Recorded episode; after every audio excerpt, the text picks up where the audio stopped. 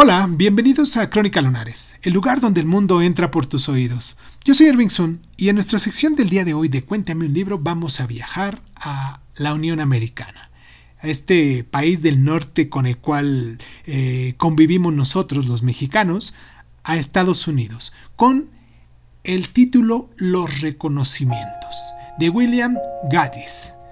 Un abrazo muy caluroso, por cierto, a todos esos latinos que nos escuchan en Estados Unidos, a todos esos eh, americanos que también se toman el tiempo para, para escucharnos. Y pues nada, comenzamos.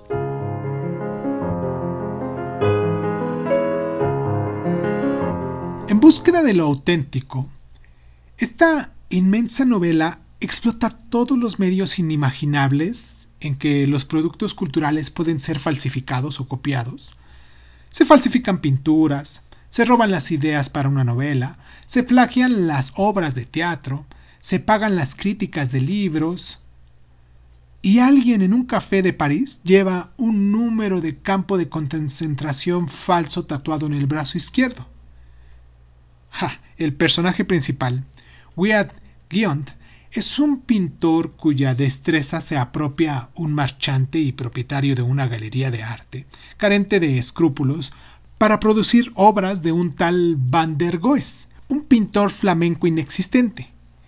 Wyatt, que se siente irreal, le dice a su esposa, Esther, que ser moral es el único medio que tenemos para saber que somos reales. Ella le pregunta con intención si las mujeres pueden permitirse ser morales. En esta novela ninguna idea es convincente, ninguna discusión concluye y ningún narrador interviene en defensa de la verdad. Casi todos los personajes son estadounidenses, pero el contexto es el de la alta cultura europea. Es preciso saber latín, francés, español e italiano para captar muchos de los chistes. Las mismas escenas del principio se repiten al final, así que esta novela se parece a una serpiente que se muerde la cola. La palabra predomina apoyándose en las conversaciones confusas, con frecuencia en fiestas y en los cafés, pero como evidencia física de la corrupción, los personajes tropiezan y caen continuamente. La incompetencia corporal se extiende en las construcciones del entorno cuando un hotel se hunde y un organista hace que se desplome encima toda una iglesia. Los reconocimientos tuvo una influencia inesperada. Thomas Pinchot es un Gadis americanizado.